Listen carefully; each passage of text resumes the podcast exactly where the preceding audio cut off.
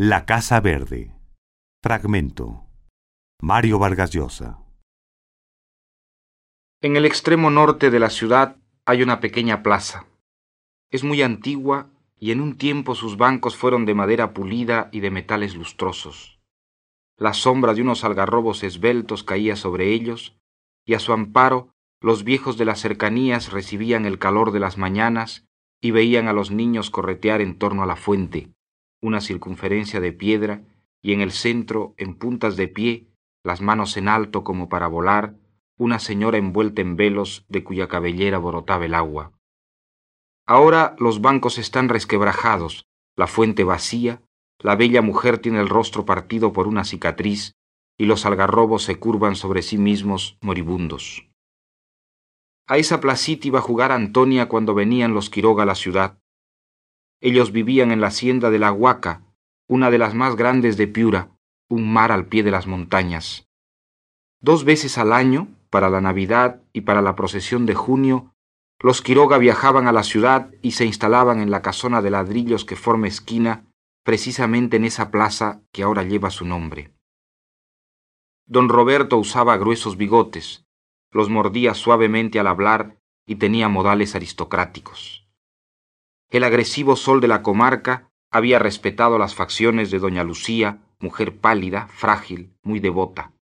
Ella misma tejía las coronas de flores que depositaba en el anda de la Virgen cuando la procesión hacía un alto en la puerta de su casa. La noche de Navidad los Quiroga celebraban una fiesta a la que asistían muchos principales. Había regalos para todos los invitados y a medianoche desde las ventanas llovían monedas hacia los mendigos y vagabundos agolpados en la calle. Vestidos de oscuro, los Quiroga acompañaban la procesión las cuatro lentísimas horas a través de barrios y suburbios. Llevaban a Antonia de la mano, discretamente la amonestaban cuando descuidaba las letanías. Durante su estancia en la ciudad, Antonia aparecía muy temprano en la placita y con los niños de la vecindad jugaba a celadores y a ladrones, a las prendas, trepaba a los algarrobos, disparaba terrones a la señora de piedra o se bañaba en la fuente desnuda como un pez. ¿Quién era esta niña? ¿Por qué la protegían los Quiroga? La habían traído de la Huaca un mes de junio, antes de saber hablar, y don Roberto refirió una historia que no convenció a todo el mundo. Los perros de la hacienda habrían ladrado una noche, y cuando él, alarmado, salió al vestíbulo, descubrió a la niña en el suelo bajo unas mantas. Los Quiroga no tenían hijos, y los parientes codiciosos aconsejaron el hospicio. Algunos se ofrecían a criarla, pero doña Lucía y don Roberto no siguieron los consejos, ni aceptaron las ofertas, ni parecieron incómodos con las habladurías. Una mañana, en medio de una partida de rocambor en el centro piurano, don Roberto anunció distraídamente que habían decidido adoptar a Antonia. Pero no llegó a ocurrir, porque ese fin de año los Quiroga no llegaron a Piura. Nunca había pasado. Hubo inquietud. Temiendo un accidente, el 25 de diciembre un pelotón de jinetes salió por el camino del norte.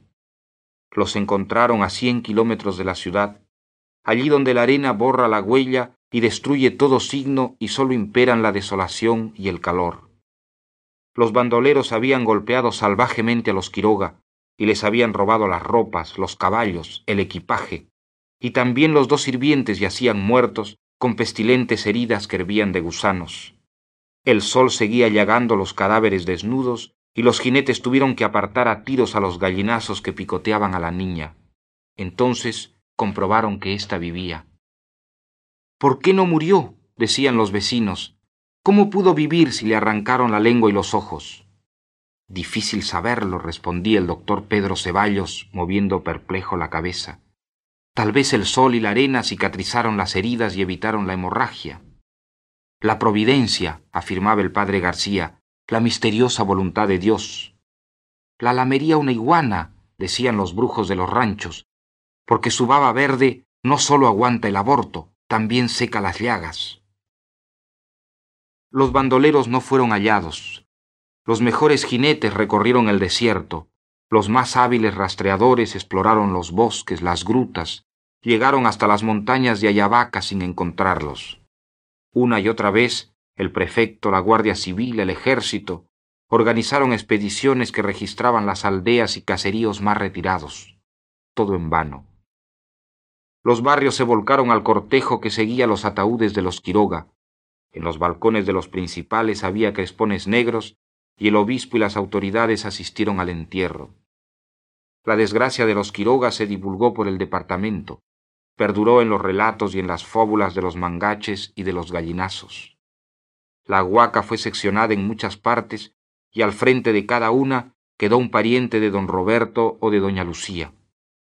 Al salir del hospital, Antonia fue recogida por una lavandera de la gallinacera, Juana Baura, que había servido a los Quiroga.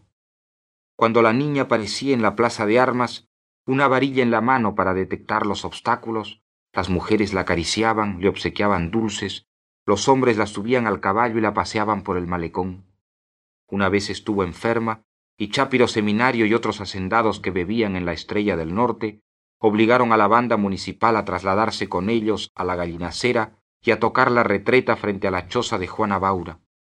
El día de la procesión, Antonia iba inmediatamente detrás del anda y dos o tres voluntarios hacían una argolla para aislarla del tumulto. La muchacha tenía un aire dócil, taciturno, que conmovía a las gentes. Está claro como en el verano. El sol dispara rayos, los ojos lagrimean al mirarlos. Y el corazón siente ese calor, quiere cruzar la calle, pasar bajo los tamarindos, ir a sentarse a su banco. Levántate de una vez. ¿Para qué sirve la cama si no viene el sueño? Una arenita fina como sus cabellos estará cayendo sobre el viejo puente. Anda a sentarte a la estrella del norte, bájate el sombrero, espérala, ya llegará. No te impacientes así. Y Jacinto, es triste la ciudad vacía. Fíjese, don Anselmo, ya pasaron los barrenderos y la arena lo ensució todo de nuevo. Mira la esquina del mercado. Ahí llega el burro cargado de canastas. ¿No es ahora cuando la ciudad despierta? Ahí está, liviana, silenciosa. Entra en la plaza como resbalando. Mira cómo la lleva junto a la glorieta, la sienta, toca sus manos, sus cabellos, y ella dócil, sus rodillas juntas, sus brazos cruzados. Ahí está tu recompensa por tanto desvelo. Y ahí se va la gallinaza dando varazos al piajeno. Enderezate en la silla, acomódate mejor, sigue mirándola. Viene de frente el amor, la cara al aire, viene disimulado, y tú, es pena, ternura, compasión, gana de hacerle regalos. Déjale la rienda floja y que vaya como quiera, al paso, al trote, al galope, él sabe a dónde, es temprano. Y mientras tanto, haz apuestas, tanto que estará de blanco, tanto de amarillo, tanto con la cinta, veré sus orejas, tanto sin la cinta los cabellos sueltos, hoy no las veré, tanto con sandalias, tanto que descalza. Y si ganas, será Jacinto el que ganará, y él, ¿por qué hoy tanta propina y ayer la mitad si consumió lo mismo? ¿Cómo sabría? No sabe nada. Tiene usted cara de sueño. ¿Nunca duerme, don Anselmo? Tú, es una vieja costumbre, no acostarme sin desayunar. El aire de la madrugada despeje el cerebro. Allá todo huele a jarana, humo y alcohol. Ahora regreso y comienza para mí la noche. Y él, iré a visitarlo pronto. Tú, claro, muchacho, búscame. Tomaremos una copa. Tienes crédito, ya sabes. Pero ahora que se vaya, que te quede solo, que nadie ocupe tu mesa, que entre la mañana pronto, que llegue la gente, que una blanca se le acerque, que la haga dar vueltas, que la traiga la estrella del norte y le convide un dulce. Y ahí, de nuevo, la tristeza, la cólera en el corazón, el tiempo no las aplacó. Y entonces, llévate el café, Jacinto, un trago corto, y después otro, y por fin media botella del seleccionado. Y a mediodía Chápiro, don Eusebio, el doctor Ceballos, hay que subirlo al caballo, lo llevará hasta el arenal, las habitantas se encargarán de acostarlo. Préndete de la montura, pues, cabecea entre los médanos, rueda como un fardo al suelo, llega gateando al salón, y ellas, que duerma aquí mismo, pesa tanto para subirlo a la torre, traigan una basinica que está vomitando, bajen un colchón, quítenle las botas. Y ahí, ásperas, amargas, las arcadas, los riachuelos de bilis y de alcohol, la comezón de los párpados, la hediondez, la blandura borracha de los músculos. Sí, Viene disimulado. Al principio parecía compasión. Solo tendrá dieciséis. La desgracia que le ocurrió, la oscuridad de su vida, el silencio de su vida, su carita. Trata de imaginar lo que sería, los gritos que daría, el terror que sentiría y cuánto asombro habría en sus ojos. Trata de ver los cadáveres, los borbotones de sangre, las heridas, los gusanos, y entonces, doctor Ceballos, cuénteme de nuevo, no puede ser, es tan terrible, ya estaría desmayada, ¿cómo fue que vivió?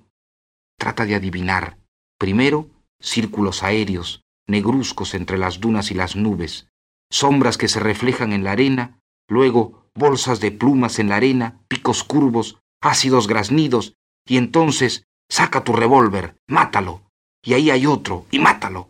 Y las habitantas, ¿qué le pasa, patrón? ¿Por qué tanto odio con los gallinazos? ¿Qué le han hecho? Y tú, bala carajo, túmbalos, perfóralos.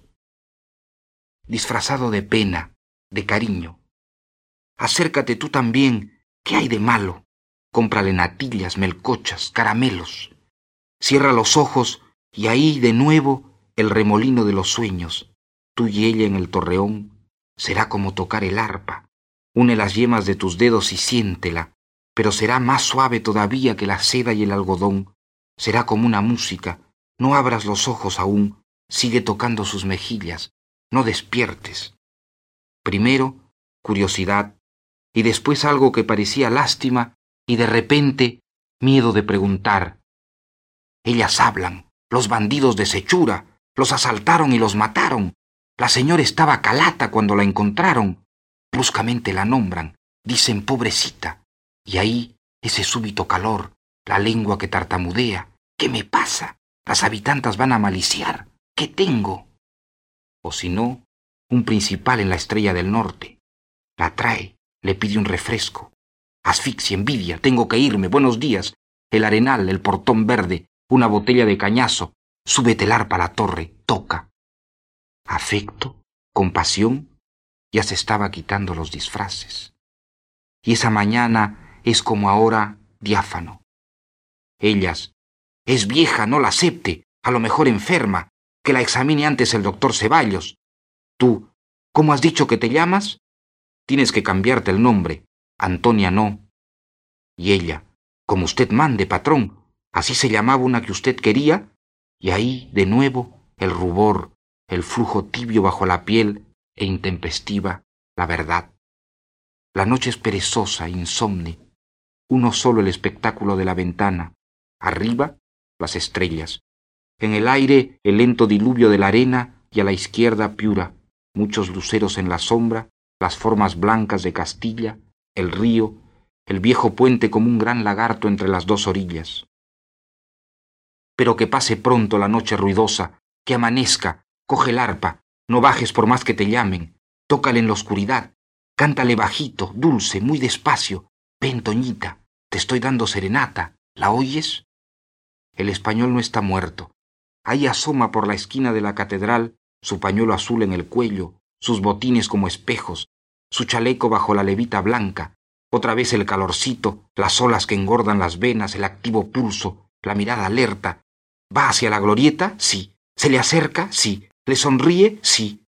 Y de nuevo ella soleándose inmóvil, ignorante, muy tranquila, alrededor lustrabotas y mendigos, don Eusebio ante su banco. Ahora ya sabe, está sintiendo una mano en su barbilla. ¿Se ha empinado en el asiento? Sí. ¿Él está hablando? Sí. Inventa qué le dice. Buenos días, Toñita, linda mañana. El sol calienta sin quemar.